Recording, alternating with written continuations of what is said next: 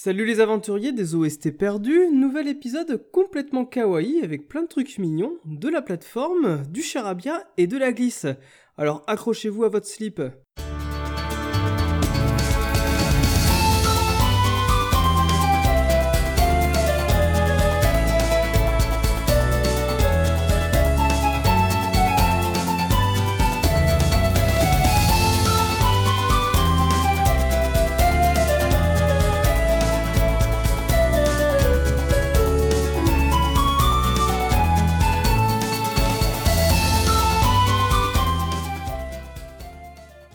Nouvel épisode consacré à Clonoa 2, Lunatea's Veil, la suite de Clonoa Door to Phantomile, sortie sur PlayStation première du nom en 1997 et développée par Namco, qui sera bien évidemment en charge du second épisode.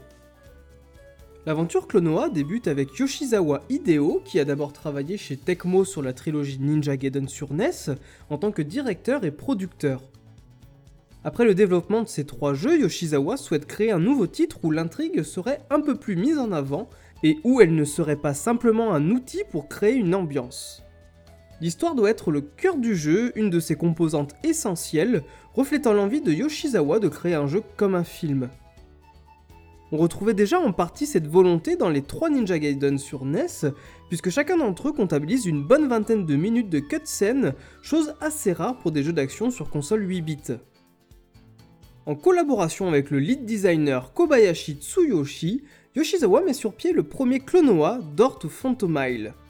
C'est Alai Yoshihiko qui sera chargé du cara design des personnages et qui n'hésitera pas à intégrer à la casquette du héros, à mi-chemin entre le chat et le lapin, une représentation de Pac-Man, l'une des mascottes de la société Namco.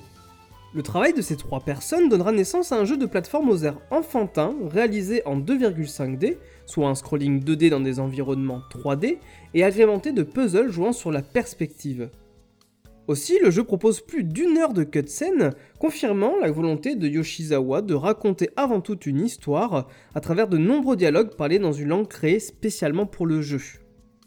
Clonoa est d'ailleurs doublé par Watanabe Kumiko, plus connu pour son interprétation du sergent Kororo dans le manga du même nom.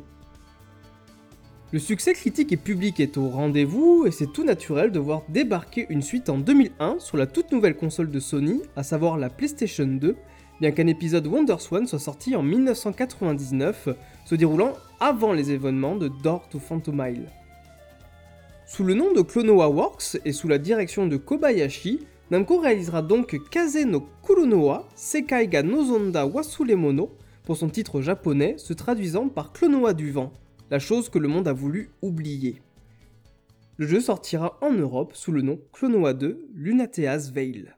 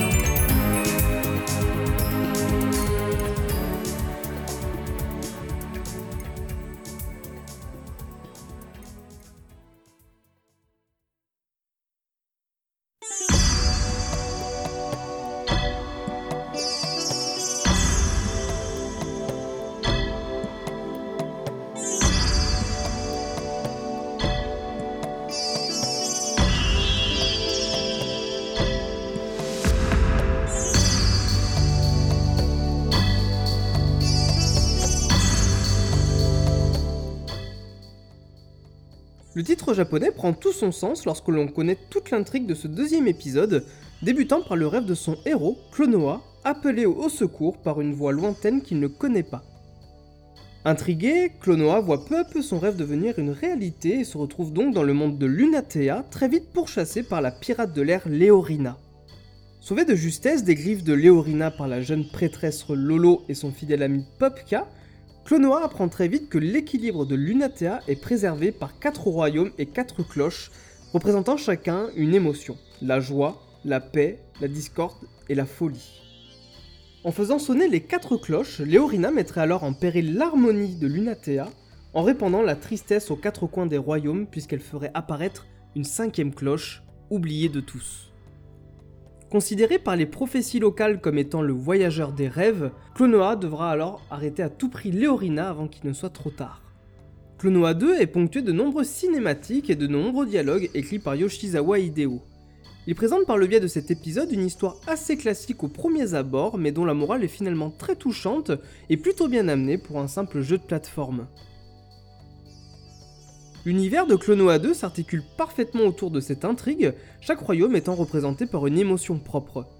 Si l'on est loin de la personnalité d'un psychonaute qui proposait des niveaux avec des thèmes uniques et représentant bien la folie des personnages du jeu, Lunatea évolue au fil de l'histoire vécue par le joueur. Quelques niveaux devront être revisités après certains événements et changeront alors du tout au tout du fait des avancées de l'intrigue. Clonoa 2 se savoure donc à travers son scénario et bien que cela rende le jeu extrêmement linéaire, chaque niveau joué est en parfaite osmose avec l'histoire racontée, alors que la plupart des jeux de plateforme de l'époque ne brillent pas par leur univers ou le développement de leur background. Une telle aventure ne serait rien sans un rival digne de ce nom, il faudra évidemment compter sur Léorina pour nous mettre des bâtons dans les roues, ou plutôt dans les oreilles.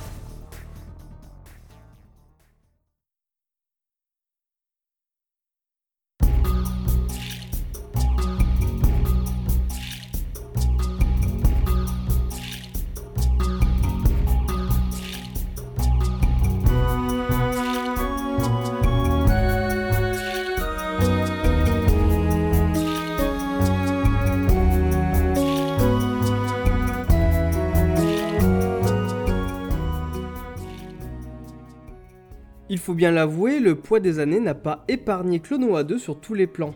Décor vide et pixelisé, texture d'un autre temps, le jeu n'est pas la grosse claque visuelle des débuts de la PS2. Mais là où la production de Namco a bien été inspirée, c'est sur l'utilisation du cel shading, époustouflante à l'époque et encore impressionnante aujourd'hui. Procédé démocratisé sur le plan vidéoludique par l'excellent Jet Set Radio, sorti un an plus tôt sur Dreamcast, le cel shading donne un côté cartoon extrêmement agréable aux personnages et environnements de Clonoa 2. Le jeu s'appuie également sur des couleurs pastel et un cara design kawaii lui donnant un air enfantin et mignon, comme un petit bonbon acidulé. Clonoa 2 doit également beaucoup à sa mise en scène et à l'utilisation de la caméra. Jouant énormément sur la perspective et la hauteur, certains plans sont absolument vertigineux, Clonoa n'hésitant pas à se jeter dans le vide et à plonger vers le danger, à l'aide d'un canon ou même en équilibre sur une planche. Plusieurs stages du jeu seront effectivement des stages de glisse pendant lesquels Clonoa devra éviter divers obstacles, à l'image du niveau Jungle Rider où notre héros doit descendre à 100 à l'heure le cours d'eau d'une attraction. Ce stage était l'un des niveaux disponibles sur la démo du jeu, démo que j'avais d'ailleurs pas mal retourné à l'époque avant de pouvoir enfin mettre la main sur le jeu complet. Ces niveaux sont ultra agréables à parcourir, un véritable petit moment de fraîcheur pendant lequel Clonoa n'hésitera pas à faire le grand saut en se jetant du haut d'une cascade, en visitant un village enneigé ou encore en slalomant entre des sables mouvants. Chaud devant.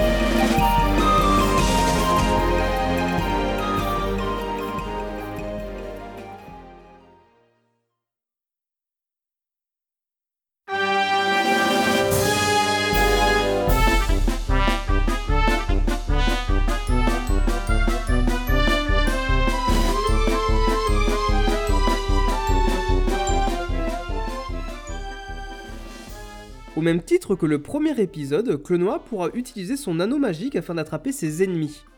Il pourra alors les utiliser comme projectiles ou pour réaliser un double saut en prenant appui sur l'ennemi en sa possession. La base du gameplay réside donc dans l'utilisation de l'anneau des différents monstres se présentant aux joueurs, certains ayant des capacités particulières. Les Herbiles permettent de sauter encore plus haut sous la forme d'un éclair, les Kiton nous octroient la possibilité de voler quelques secondes, ou encore les Boomies, véritables bombes à retardement, permettent d'exploser des blocs. Mais la production de Namco a également l'intelligence de jouer avec la profondeur, les niveaux se déroulant la plupart du temps sur deux plans distincts. Il sera alors possible d'envoyer les différents ennemis attrapés devant ou derrière soi, mais également au fond du décor ou au premier plan de celui-ci. Le design profite alors de ces jeux de perspective pour proposer plusieurs puzzles où il sera souvent question d'activer des mécanismes en utilisant les capacités des monstres, parfois en les combinant dans un ordre et un temps précis. Ces énigmes sympathiques ajoutent un poil de challenge à ce Clonoa 2, bien que le jeu reste globalement très accessible, voire même un peu facile. Le jeu se montre un peu plus costaud lorsque l'on cherche à collecter l'ensemble des items d'un niveau, obtenir 150 pierres de rêve, qui sont l'équivalent des rings d'un Sonic, permettront en effet de débloquer un artwork. Certaines sont difficiles d'accès et il faudra parfois un sacré timing pour faire gonfler son butin. Aussi, chaque niveau comporte 6 étoiles qui reconstitueront une marionnette si elles sont toutes récupérées. Si certaines étoiles sont évidentes à trouver, d'autres demanderont de prendre des risques ou de se creuser un peu plus la cervelle.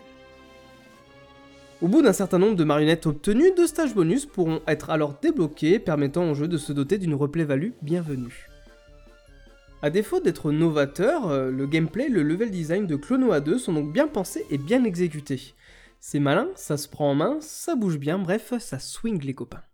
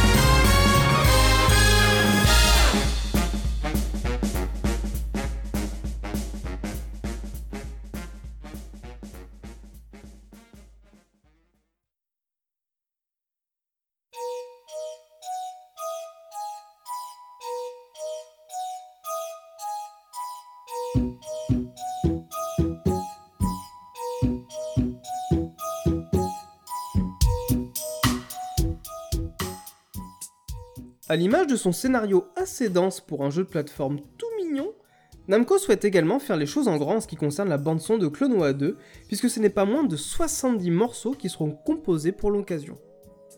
8 compositeurs seront à la manœuvre, dont Takahashi Kota, Imura et Riko, Kakino Kanako et Shibano Hiromi, qui ont tous les quatre participé à la soundtrack du premier épisode.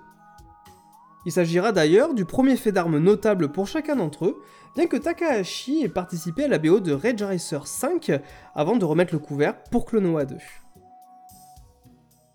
Ils seront rejoints par Tajima Katsuro, qui a bossé au préalable sur Winning Run, Star Ixiom et surtout Ace Combat 4, alors que Shinago a quant à lui composé plusieurs morceaux pour le troisième épisode de cette série culte de Namco. Enfin, Sakai Asuka, compositrice sur Rage Racer 4, et Masubuchi Yuji rejoindront ce vaste panel d'artistes maison, puisqu'ils continueront à bosser pour la firme sur des séries comme Mr. Driller, Taiko no Tatsujin ou encore les Katamari. La bande-son de Clonoa 2 lorne vers le classique, le jazz et l'ambiante, n'hésitant pas à sortir les cuivres sur Volky Song, écouté juste avant, ou à privilégier les nappes de synthé stratosphériques et posées, comme on l'entend actuellement sur Moonlight Museum. Sans être des compositions simplistes, les morceaux ont été réalisés dans un esprit assez naïf, minimaliste et léger, en adéquation avec la kawaii attitude du jeu, de par ses mélodies épurées, ses sonorités éthérées et sa joie communicative. Le travail réalisé par les 8 compositeurs de Clonoa 2 est formidable, on retrouve notamment des variations de thèmes pour un même niveau, ces derniers n'hésitant pas à alterner phase en intérieur et phase en extérieur. Le jeu mixe également les genres et sous-genres utilisés selon le royaume visité et l'émotion dont il est souverain. Cette subtile soundtrack s'inscrit parfaitement dans ce monde rêvé par son héros, représentant à merveille la pureté et le côté éphémère de notre aventure, plongeant le joueur dans une ambiguïté permanente entre la réalité et l'illusion de ce qu'il est en train de vivre à l'écran.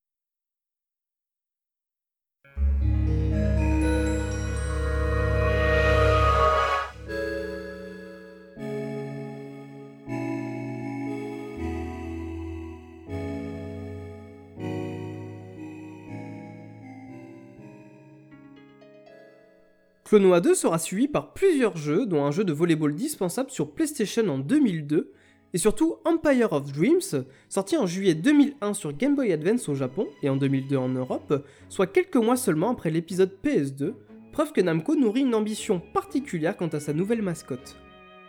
Se déroulant entre Dort ou Phantomile et Lunatea's Veil, on retrouve dans cet opus portable, le deuxième après l'épisode sorti sur WonderSwan, les particularités de la série, à savoir de la plateforme agrémentée de phases de puzzle et de réflexion. Deux autres jeux seront développés pour la GBA mais n'atteindra malheureusement pas nos frontières. Le premier est Clonoa 2 Dream Champ Tournament, reprenant la même formule que ses prédécesseurs, tout en ajoutant une dimension course puisqu'il sera question, en guise de combat de boss, d'un concours de rapidité en terminant le niveau avant son opposant. Le troisième jeu à sortir sur GBA, toujours uniquement au Japon et aux États-Unis, sera Clonoa Heroes Densetsu no Star Medal, un action RPG en vue du dessus et qui abandonne donc le gameplay classique de la série et donne la possibilité de contrôler plusieurs personnages. Le dernier jeu de la série sera le remake du tout premier épisode, cette fois sorti sur Wii, développé par le studio Pan, plus proche graphiquement de Clonoa 2 et qui devient malheureusement de plus en plus difficile à trouver notamment à un prix relativement décent. Malgré de brèves apparitions dans divers médias, Clone n'est aujourd'hui qu'une mascotte oubliée de plus, tombée dans l'oubli au même titre que le cinquième royaume de Lunatea que Léorina tente malheureusement de réveiller.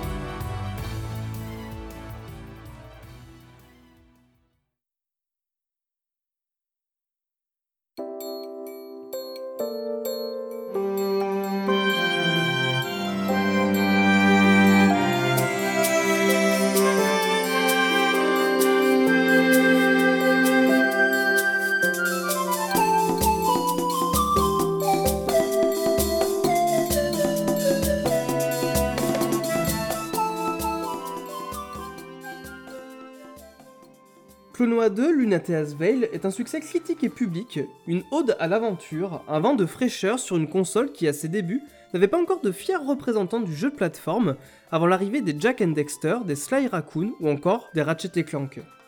Avec son intrigue certes classique mais très développée pour un jeu de plateforme, sa bande son généreuse et ambitieuse, ainsi qu'avec sa direction artistique réussie, Clonoa 2 est à mon sens l'un des jeux phares des débuts de la PlayStation 2. Sur ces notes, on se donne rendez-vous prochainement pour un nouvel épisode de VGM Quest, et d'ici là, n'oubliez pas que le jeu vidéo se raconte aussi en musique.